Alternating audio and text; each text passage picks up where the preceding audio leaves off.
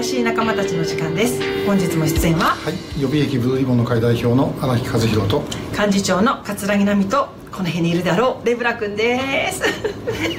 えそしてそして本日はですね、えー実はあの高知県高知市に今私たちいるんですけれども、えー共同公開収録北朝鮮向けラジオ放送「ふるさとの風潮風」共同公開収録を終えた直後ということでそこにご出演くださったシンガーの3人に今日はゲスト出演していただこうと思います。ということでトップバッターはおなじみのさやさんです。さやです。よろしくお願いしいます。さやさんお疲れ様でした、お疲れ様でした。あお疲れ様でした。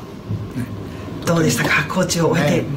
やコーチね初めてだったんですけど、あのツイッターなんかにもすぐ書いちゃったんですけど、うん空港降りた瞬間に、うん。あなんかこの空気感とあと日差しのうん暖かさ、強さ、うん。冬だけどなんかこう心にぐさっとこう入ってくるような暖かさですごい好きになって、うん。はいあの来れてよかったなと思ってます。なるほど。ではい。公開収録も結構多くのお客さんがね入ってくれて、そうでしたね、はい、聞いてくれたんですが、はい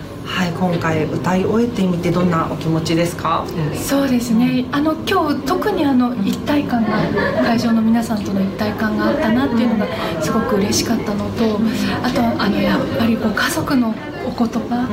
あのお手紙ね読み上げられた時に私裏で聞いてたんですけど、うんまあ、本当涙なくしては聞けない。それからあの鏡大輔さんのお母様がお話になってて、鏡さんとすごい年代が近くってね。2001年に23歳だったっていうことなので、あ私もその頃就職活動してたなとかいろんなことを思い出しながら、うん。あ自分であってもおかしくなかったんだなって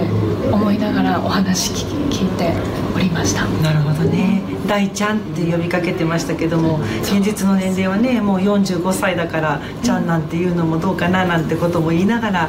ねでも収録してくださいましたね。45歳。ですよね、ね若いって言って、まあ、自分がその年代に近づいてるからそう感じるんですけど、ん。若い。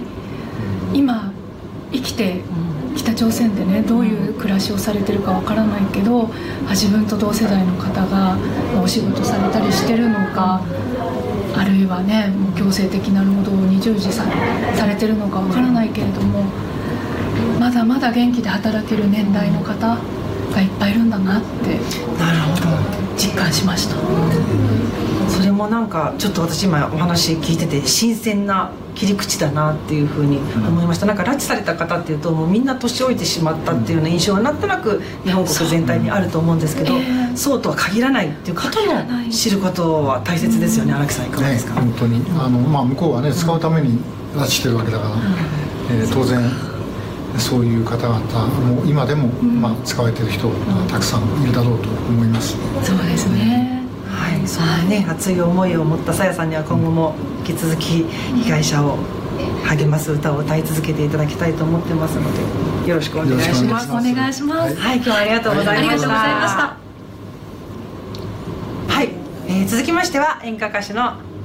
宇佐美由美子さんです。すみません、なんか、こうしちゃいました。フリーズしちゃいました。すみません。いや、ちょっとね、今日は宇佐美さんの衣装が、ちょっとこの画面だと分かりづらいと思うんですけど。下が跳ねられる格好になってるそうですね。パンツね。はい、これはどういう意味があるんでしたっけ？これは高知のよさこいのよさこいの衣装。鳴子を持ってこう踊るダンスチームとかありますよね。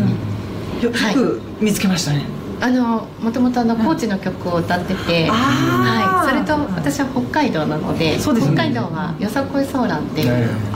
チームがいろいろあって、その曲も。もやるので、ぜひこれで。いやー素敵です。なんかこう画面で見ててもなんか粋だなみたいな。いいですよねこれね。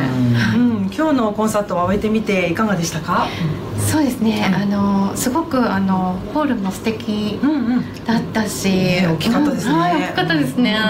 なんかあの拍手もいつも以上になんとなくあったかい感じがしたなという感じがしましたね。はい。なるほど、コーチの印象はどうでしたか、まず食べ物が美味しい。確かに はい。ごちそうさまでした。特に印象に残ってる食べ物は？やっぱりカツオの塩叩きが、ね。はい。熱いやつね美味しかったですね。本場は違いましたね。違いましたね。はい。その高知にね多くの人が集まってくださっての収録だったんですが、はい。今後の拉致問題、ん。由美子さんとしてはどんな風にしていきたいなって思われてます？そうですね。もうとにかくあの、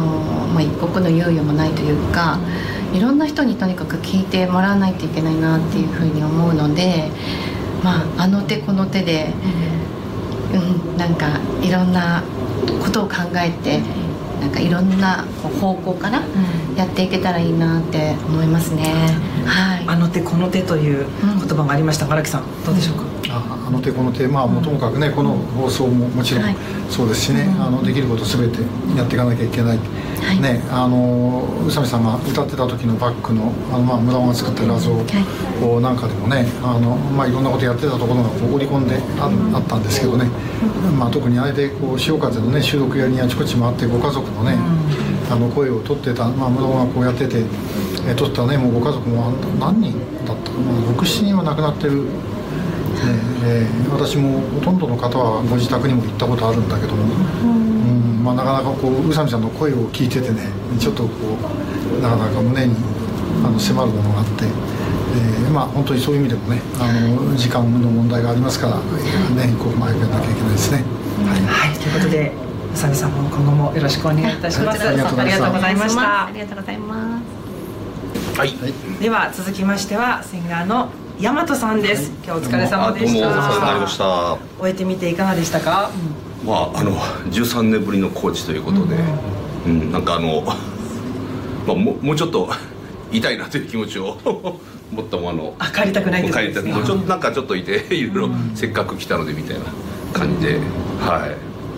まあ、でも大和さんもねあのこの問題に関わり始めてから長いと思うんですが、まあ、現状どんなふうにお感じになってて今後どうしていかなきゃっていうふうに思っておられますか？まあなんか本当に、まあ、国と国の問題なんで、まあまあねしかもあの相手の国が、まあ、いう国なのでなかなかね難しいです。でもあのやっぱり諦めたらもうそれまでなので、やっぱりもう日本国民として諦めていない絶対取り返すっていうもうそういうメッセージをもう発信し続けるしかないなと。でまあやっぱりどっかのタイミングで、えーその解決するそのタイミングが来てくれることをもう信じて、まあ、行くしかないかなという感じですかね。荒木さんいかがですか、いやあの今回あの大和さんのはねあの歌だけではないもう一つの広いものというかあの佐渡出身で、まあ佐渡の話をねいろいろできて、えーちょっとまあ佐渡の資料もねお渡ししたりしたんですけども、えーまあ、佐渡もその曽我さん大沢さんはじめとしてさまざ、ま事件のあるところなんでね、またそういうものを今度はちょっとまた歌と別に、はい。いえーいろんな情報をですねあはあのご協力をいただければあそうですね。はい。ぜひとも、ちょっと先生からいただいた資料もちょっと帰って、パソコンでしっかりあの見させていただきたいなと思います。なるほど、そそういう意味でも今後ねご協力をまたはい。いただけるかもしれないということで引き続きよろしくお願いします、はい、よろしくお願いします。お疲れ様でした。ありがとうございました。はいということで、えー共同公開収録を終えた高知から今日はお送りしたんですが改めまして荒木さん今回は、えー本来は潮風ディレクターの村尾さんが、えー担っている役割を急遽ピンチヒッターで務めてくださったんですが終えてみていかがでしたでしょうか、はい。まあ、ともかく全く初めてで、あの村尾の代わりなんてねとてもできるわけないんでね、えーまあ、非常に緊張しましたけども、まあ、皆さんに助けてもらってなんとかなりました。でまたね改めて歌を皆さんの歌聞いて、えー自分もねこう勇気づけられたしね、えーこれやっぱりもっと一人でも多くの人に聞いてもらいたいなということを思った次第です。ああ荒木さんが自分も勇気づけられたって言ってくださったのはシンガーの皆さんもとっても喜んでくださるんじゃないかなと思います。でも歌ってそういう力がありますからね,、ね。そしてなんか普段は拉致問題に関心を抱いてない人たちの心にも届くえーシンガーの皆さんの歌だったと思いますので、えー皆さんもそちらの方も今後も注目していただきたいと思いますしそして合わせて拉致問題解決のために多くの方を巻き込むようにこの動画をご覧になってくださっている皆さんもさらにご協力いただけたらなと思っております。それではまた来週お会いしましょう。ありがとうございました。NG 集です。